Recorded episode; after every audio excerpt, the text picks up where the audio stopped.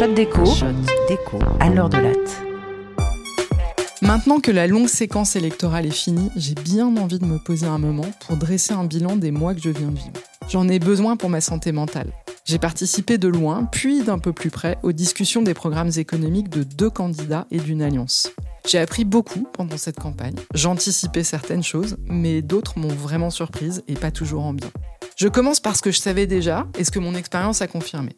Premièrement, les économistes se prennent pour des physiciens. Nous pensons pouvoir comprendre et connaître le monde social en le mesurant, comme les scientifiques mesurent des phénomènes physiques. Mais en réalité, les phénomènes sociaux ont une complexité bien moins organisée et nos mesures n'en couvrent qu'une infime partie. Cette obsession à imiter les sciences physiques entretient donc l'illusion que nous pouvons contrôler la société comme s'il suffisait de suivre quelques recettes de cuisine pour résoudre tous les problèmes sociaux.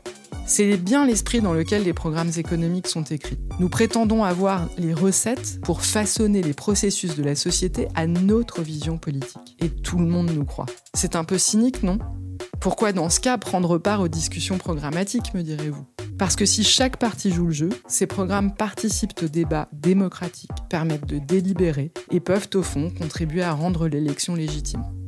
Deuxièmement, les économistes prétendent être neutres. Naturellement, la plupart des scientifiques s'efforcent de prendre de la distance avec le politique afin de garantir l'objectivité de leurs travaux. Dans cet esprit, les économistes ont développé des modèles et élaborent aujourd'hui des travaux empiriques sophistiqués pour mettre à distance l'idéologie.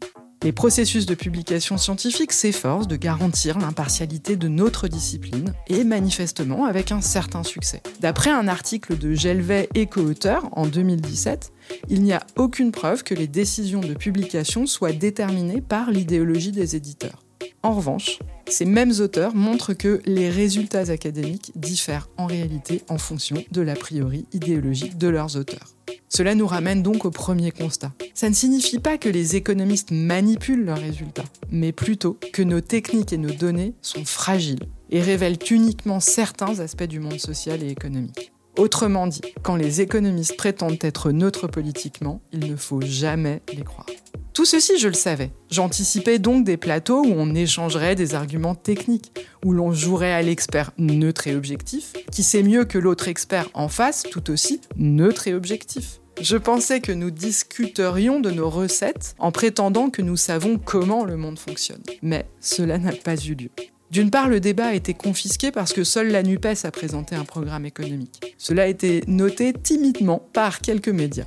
D'autre part, pour masquer cette absence, la communication du gouvernement a consisté à intimider les économistes NUPES qui ont été traités au mieux de menteurs, au pire d'incompétents dangereux pour le pays. Alors, je parle à chaud bien sûr, et il va me falloir encore analyser tout ce qui s'est passé. Mais il me semble que deux éléments ont permis à ce récit de s'installer. D'une part, quelques universitaires de renom, anciens soutiens du candidat Sarkozy ou actuels soutiens du président Macron, ont jeté publiquement le poids symbolique de leur autorité académique pour discréditer les raisonnements économiques de la NUPES. Le vocable utilisé par ces universitaires était retour en classe, recalé, et en fait ça suggérait que ce programme ne valait pas la peine d'être débattu. D'autre part, le récit a été relayé sans complexe par des économistes médiatiques, les habitués des plateaux, pour la plupart consultants privés pour leur propre compte, et dont le prix du conseil ou de la conférence est proportionnel au nombre de leurs passages télé et radio.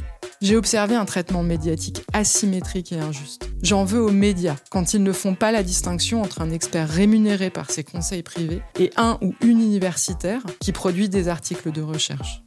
J'en veux à ceux qui ont discrédité sans débattre, qui ont stigmatisé les soutiens de la gauche et donné tout crédit aux soutiens de la droite. Aujourd'hui, il y a 89 députés RN à l'Assemblée nationale française. Un record historique. Mais évidemment, corrélation n'est pas causalité.